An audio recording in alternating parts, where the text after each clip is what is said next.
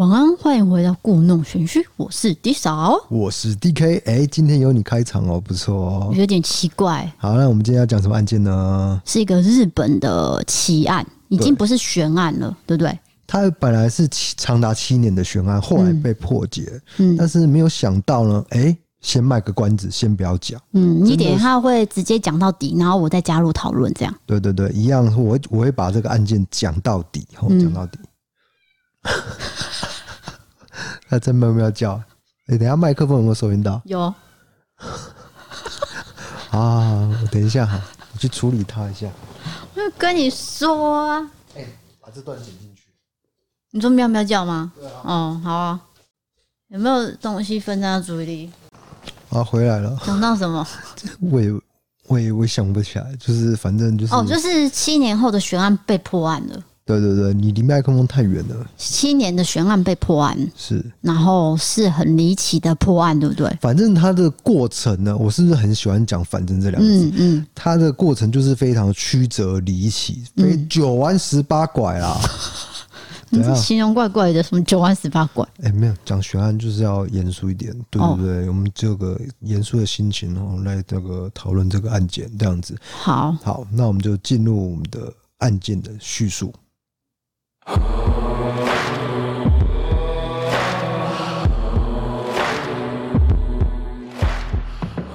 那这个事件发生地位于日本的岛根县，多山的地形使得岛根县的人口密度比较低。不过县民呢，根据当地治安的评价，满分是五分哦。访问了一千人，得到了四点零三分，在全国日本全国来说，治安好感度是位居于第二名。然而，这个犯罪事件却是发生在这样子的一个岛根县。在二零零九年十月二十六日，一对夫妇发现，他们每天会通话联系的女儿，就在那一天一整天都没有来电。隔一天呢，又接到女儿兼职公司的这个电话，告知她没有请假，无故缺席。心里深感不安的夫妇，立刻就果断报警。那失踪女孩，以下简称 A 女，时年十九岁，就读岛根县立大学一年级。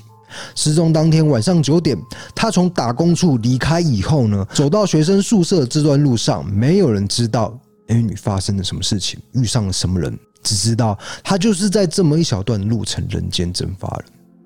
同年的十一月六日早晨，一名男子到卧龙山上采野菇，当他全神贯注步行在树林之中的时候呢，眼角余光瞥见落叶里面静静躺着一个圆形的物体，走近一看。竟然是一颗女子的人头，那采野菇的男人呢，就马上报案。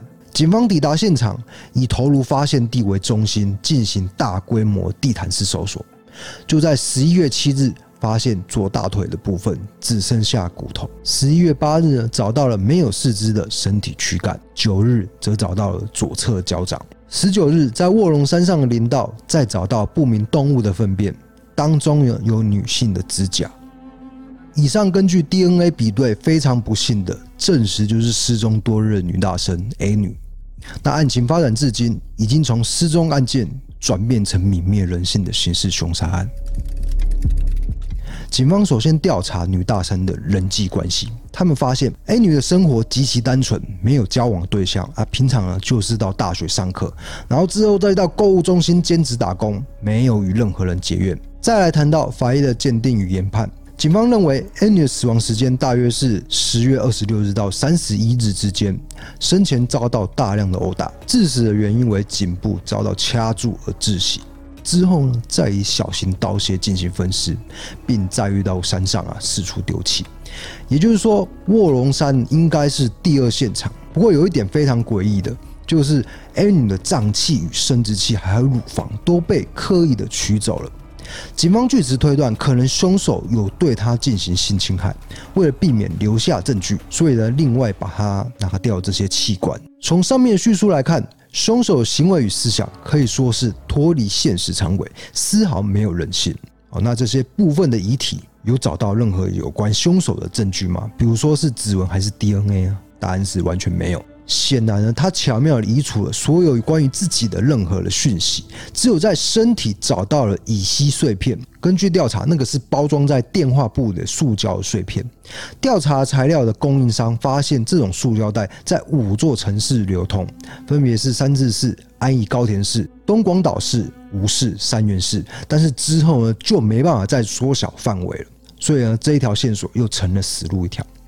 于是警方认为最重要的是去厘清失踪当天 A 女最后的行程，所以在打工地点与通往宿舍这短短的四百五十公尺的路上，沿途调阅了监视器。大约在晚间九点十五分左右，购物中心周遭监视器拍摄到了 A 女手中拿着垃圾袋的影像，但是除此之外，并没有找到其他可疑人物的画面。调查人就访谈了打工的店员以及附近的居民，当时没有任何人有注意到不寻常的情形，也没有尖叫声，那就是一个极其平常的夜晚。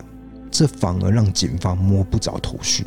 不过，即使是在这么棘手的状态下，刑事刑警呢，根据手头上仅有的线索认定，凶手应该是二十岁到四十岁之间的男性，一个人独自进行方案。广岛县与岛根县警察就组成了共同联合调查总部。由于凶手是以小型刀械去分尸，所以总部认为他有可能看了非常残忍的电影，甚至呢，他们去调查所有租借过血腥电影的人。但这个显然是没办法带领警察们找到破案的方向，毕竟范围太大。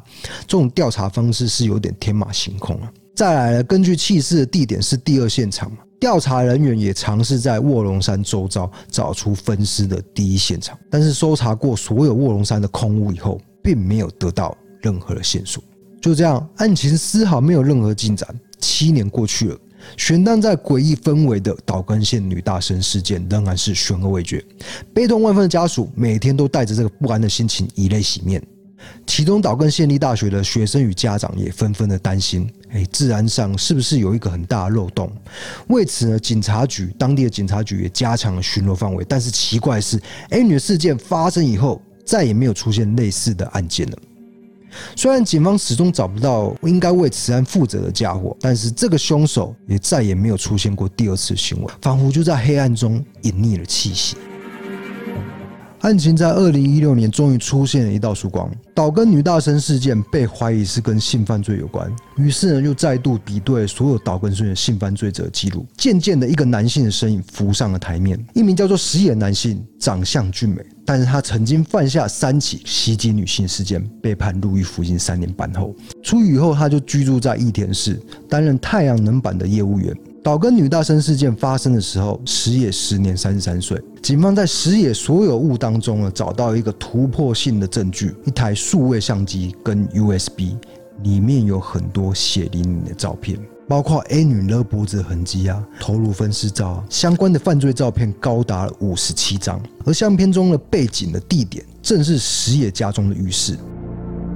所以警方就认定石野从益田市就是开了八小时的车到岛根县立大学周遭闲晃，那不巧呢就遇上了这个 A 女下班的 A 女，就将她绑架绑回到益田市，在她的住处将其勒毙之后呢，在浴室进行分尸，过程当中全部都用相机拍了下来，最后再载运部分的身体到卧龙山上进行丢弃。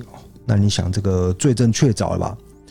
结果呢，石野竟然获得不起诉处分。诶，这到底是怎么一回事呢？其实，在日本的刑事诉讼法第两百四十八条有说到，有二十种情形是不会被起诉了。其中一种就是被告已经死亡，没有错。原来石野在当年哦十一月六日犯案以后，过了两天，就在岛根县往山口县的高速公路自撞护栏，整个车起火燃烧，当场身亡。同行的还有石野的母亲。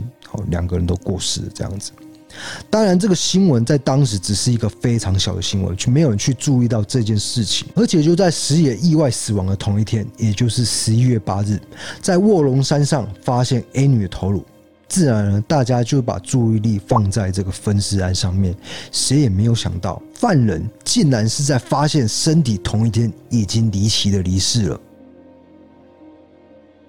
虽然七年来的悬案已经解开，但是这样的结局恐怕家属是无法接受，因为他们始终无法向石野做一个当面的对质。为什么你要对宝贝女儿做出这样的行为？那这些困惑与哀伤，通通都化成了憎恨的情绪。A 女家属曾经说过：“我们永远都不能原谅夺走女儿人生的那个犯人。”有人说，石野的车祸意外是因果报应，也就是说，A 女的怨恨化成了实体的诅咒。那也许你往这个方向去想，人们才会觉得这个事件是有一个出口吧。至于与 A 女这辈子没有任何交集的石野，下手动机究竟是什么？随着这个离奇事件落幕，我们是永远都不得而知了。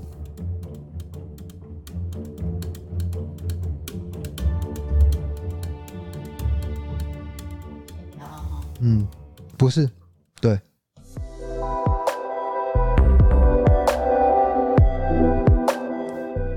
讲完这个案件，你对这个案件有什么想法呢？迪嫂，感觉就是报应而已，没有别的。对。很离奇，对不对？嗯、就是第二天就挂了。对，第二天凶手第二天就挂。可是这个很少见。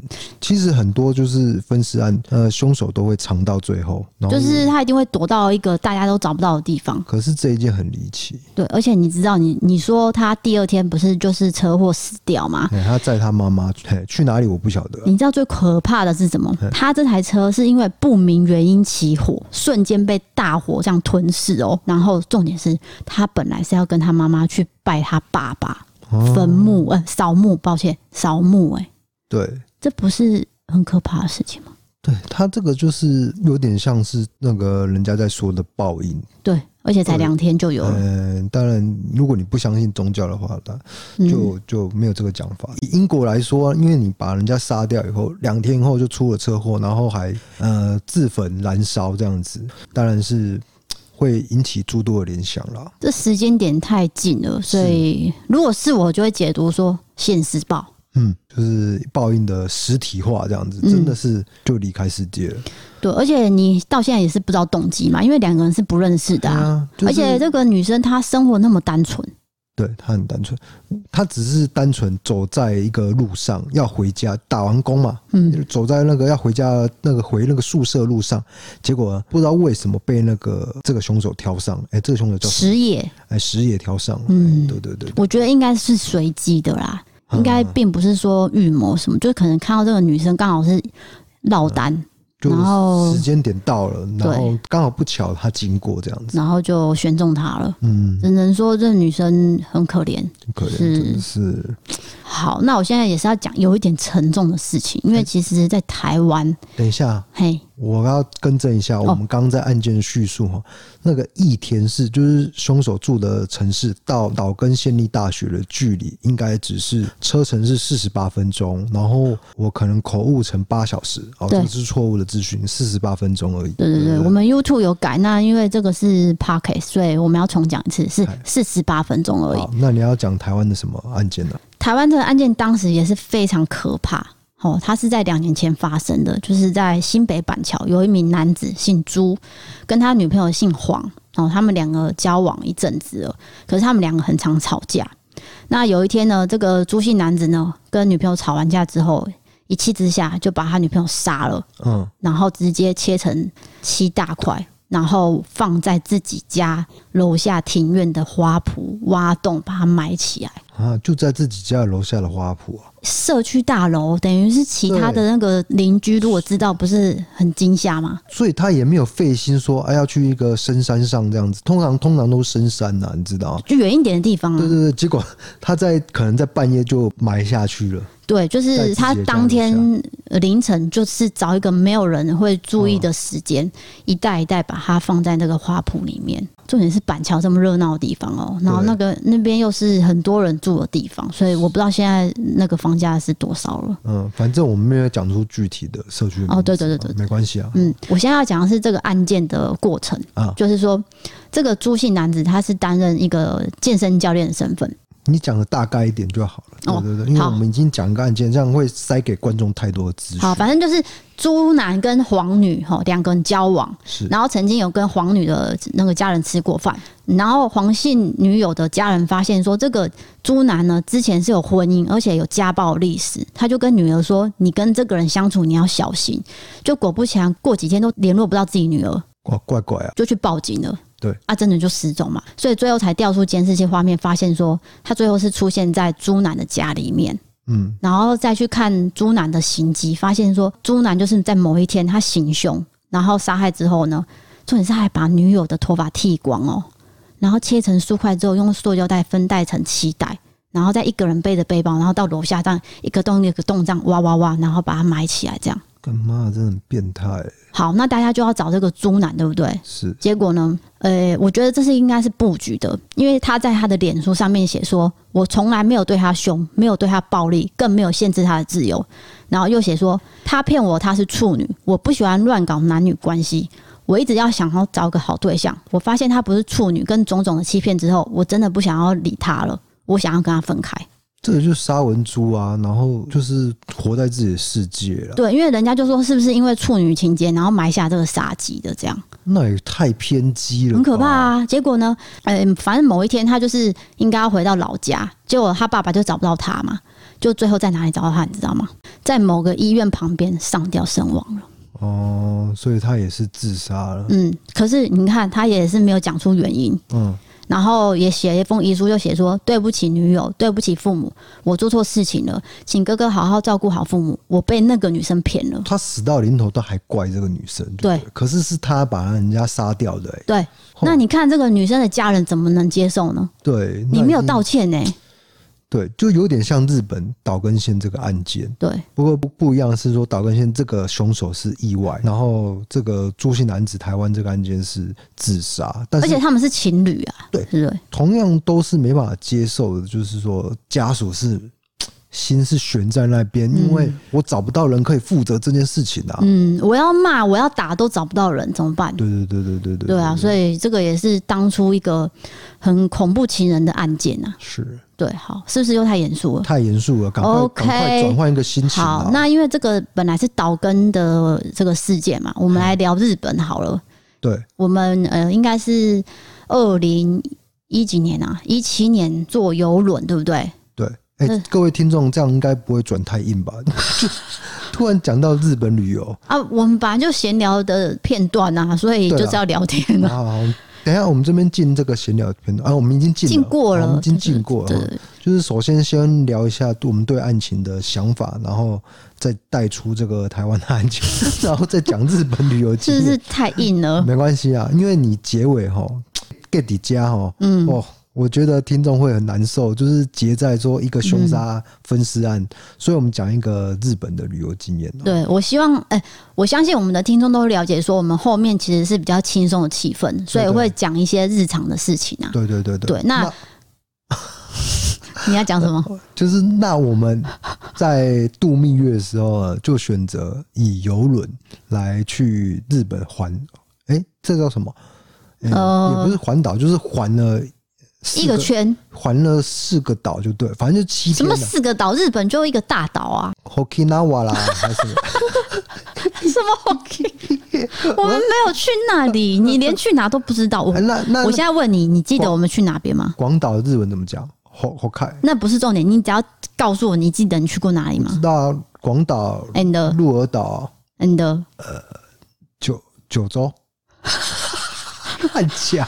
算 Lady Go，反正我就跟你说啊，高知，对，高知，高知我们拍了不少照片，因为那边很漂亮。高知有一个城堡，对对，就是我们去广岛那边最有名的就是那个核弹爆炸的地方，有没有？对，叫什么？那个地方叫什么？我一时想不起来，就是那个楼啊。哎，对，那个呃，那个爆炸以后，它那个楼还屹立不摇，就是还剩一些残骸在那边。反正政府就是把它留下来，做成一个算是古迹嘛，然后让大家去缅怀这件事情。显得我们很没有知识，抱歉抱歉，连那个楼都想不起来。对对，好，我们去坐的是公主游轮，当年是公主游轮嘛，今年叫什么？宝石哦，什么太平盛世公主号，反正就是公公主系列的啊。宝石啊，什么太平盛世，那是什么东西啊？太平盛世啊，嗯、真的、啊。他游轮那家公司有很多名字，反正就是因为疫情，他每年都不一样的名字啊。反正就是因为疫情的关系，就是生意就整个很差了。我看他们今年应该亏损很多吧？对，现在游轮业真的很惨。对，你的脚不要踢我的桌子，谢谢。然后呢？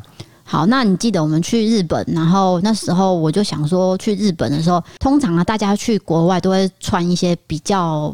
平常不会穿的衣服，或是做一些平常不会做的举动嘛？没有错。那那时候呢，我有买那个刺青贴纸，对不对？然后我就说，哎、欸，我们去日本的时候，就把它贴在我们想要贴的地方。反正就是很幼稚，想要玩这个刺青贴纸。那时候我是随便贴在一个手上，还是什么地方？而且我的图案是很简单的小图案。然后你那时候就不知道 key 什么笑，你就拿了一个很像是那叫什么十字哦。对，各位听众，你知道他把十字贴在哪边吗？喉咙。好，那这个游轮呢，跟各位介绍一下，就是你下船的时候，一定会入关通关，入关通关都会有一些呃，就是相关单位会检查你的东西。那通常呢，都是直接让你走。对，我跟你讲，我们那一天就因为他的刺青贴纸，我们突然间被拦下来，对，把那个包包全部哦倒出来看呢、欸。我就觉得那个海关哦，对。眼神很不友善，然后我就觉得他好像在看我脖子，对，我脖子的那个刺青贴纸，他就觉得我这个应该不是什么好东西，可能恐怖分子啊，不是，可能包包里面有大麻之类的，他就真的是收我的包包，嗯，完全没有人收过包包，对，就是大家都一直通过，一直通过，就只有我被拦这样子。而且我们那一群，因为我们是报那个团体的旅游嘛，对，我们那一整车的人全部都是老人，没有一个有事，就你有事。啊，最后也没有事啊，就是因为我根本就没有放东西啊，任何违禁品都没有啊。对，可是整个包包倒出来，我觉得很丢脸。反正就很好笑，就是那个 刺青贴纸贴在脖子上。对，因为是十字架，好像是我我记得我回来有查，好像是一个国家，然后一种反对的意思，就是好像是抗争的那种感觉，看起来很叛逆。哎，对对对。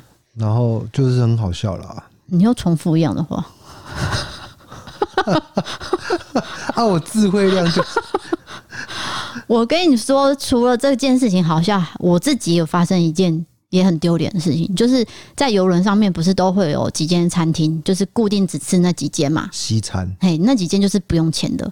那我们有一次，有一天早上，我们吃早餐的时候，因为刚好那时候人很多，然后你又去排队，然后我一个人就坐在位置上吃。那我要去拿胡椒粉来倒。可是那个胡椒粉的罐子跟我平常看的罐子的样子不太一样，我也不知道，我就自己倒，然后它整罐的胡椒粉就倒到我的碗里面，那不就整盘 整盘毁了？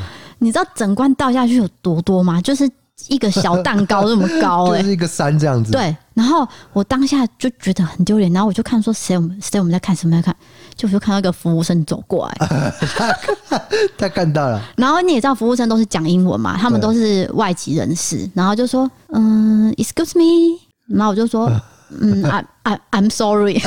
”我不知道讲什么。然后呢？然后他的意思就是说，他好像要帮我换一个新的盘子啊。那我就一直说：“没关系，没关系，我要吃这个剥开的东西，因为我下面其实是有蛋的。”反正。你就觉得很丢人，然后你想要就是我不想要让他再服务我，对对对，所以我就说，嗯，一次 okay, it's okay, fine, fine 这样子，然后就打发他，然后他就一直看着那座胡椒山这样。那你继续把它吃完了？对啊，我就。我就把胡椒粉剥开嘛，那剩下的东西我就把它吃完。结果你回来之后，你就看到我有一堆山，你就跟我说那是什么？我说我刚刚就是做了一件很丢脸的事情，就是把胡椒全部倒出来我。我忘记这件事情，你再跟我讲，的就很好笑。就是这样。所以大家在用那个什么胡椒粉的时候，一定要注意它的开关那个洞是多大。对，电话没关系啊，不，没关系，要我接吗？不，你就。那谁的呀？啊，暂停一下啊，不管了啦，继续录、啊。万一他他又打过来了，打过来就再暂停啊。哦，啊，然后讲什么？没了啊。哦，我们去日本就是这两件事情比较丢脸。可是我觉得，我觉得最不习惯就是那个游轮上西餐服务的态度，就是、嗯、因为我们台湾人比较不会有这种服务生 waiter 帮你服务。我们喜欢自助式啊，对对对，是自己去拿、自己去丢、自己怎样的。可是他们就是会一直在旁边服侍你这样子，对，觉得很不习惯这样。对，然后再来就是我们是跟团的，我们跟团的一个唯一最大的缺点就是那里面的很多长辈哦，年纪大。我我不是歧视年纪大的，是说他们的动作会有点慢，导致我们行程都会 delay。例如说，我们下船之后，我们要去搭车，我们都会慢几步。这个就是那个什么团体的团体旅游的一个缺点。嗯，那我们有机会再详细的叙述这个比较好笑的事情，我们去度蜜月的事情这样子。哦，是哦，我是不是现在讲就对了？我觉得今天录的差不多了，哦，够 够长了。OK OK，好，那就今天讲到这边，然后以后事情再跟大家分享。呃，希望你能享受我们最后的闲聊跟前面这个事件的探讨。不知道你有任何的想法呢，都可以在我们 First Story 的下面的留言，还有 Apple Podcast 的那个留言系统也可以留言。可是 Apple Podcast 只能留言一次而已。一个账号只能留言一次啊？对，所以我欢迎大家去 First Story 每集下面都可以留言，你可以留无限的留言都可以。哦，是这样。对，Apple p o c k e t 其实很难用，可是它又是使用率最高，所以我没有，我没有办法。哦，那我们宣传一下我们的 IG，我们 IG 叫做 异色档案。嗯，对，欢迎大家就是帮我们追踪一下，我希望超过一万人。对对对对，到现在都还没一万人，我到底怎么贴链接啊？然后，如果你有什么就是私底下要告诉我们事情的，你也可以搜寻 IG 异色答案，然后私讯我们这样子，对，我就可以跟呃做一个联络。对对，然后哎、欸，我想到一件事情呢，对对对，就是我们最近在规划说明年的要出的商品，然后我在 IG 上也问大家意见，那我在这边也问一下听众的意见，就是我们的自制商品，你们希望会是什么样的类型？嗯。对，因为有人提出很多个嘛，例如说口罩，嗯，然后杯套、桌立、杯垫或者什么花鼠垫等等的这样。那因为我们都觉得好像每个人讲的都不一样，那我希望多收集一点意见，然后我们再来去跟厂商讨论这样。好，对，那就欢迎大家跟我们联络喽。好，我是 DK，我是 D 嫂，我们下次见，拜拜。拜拜。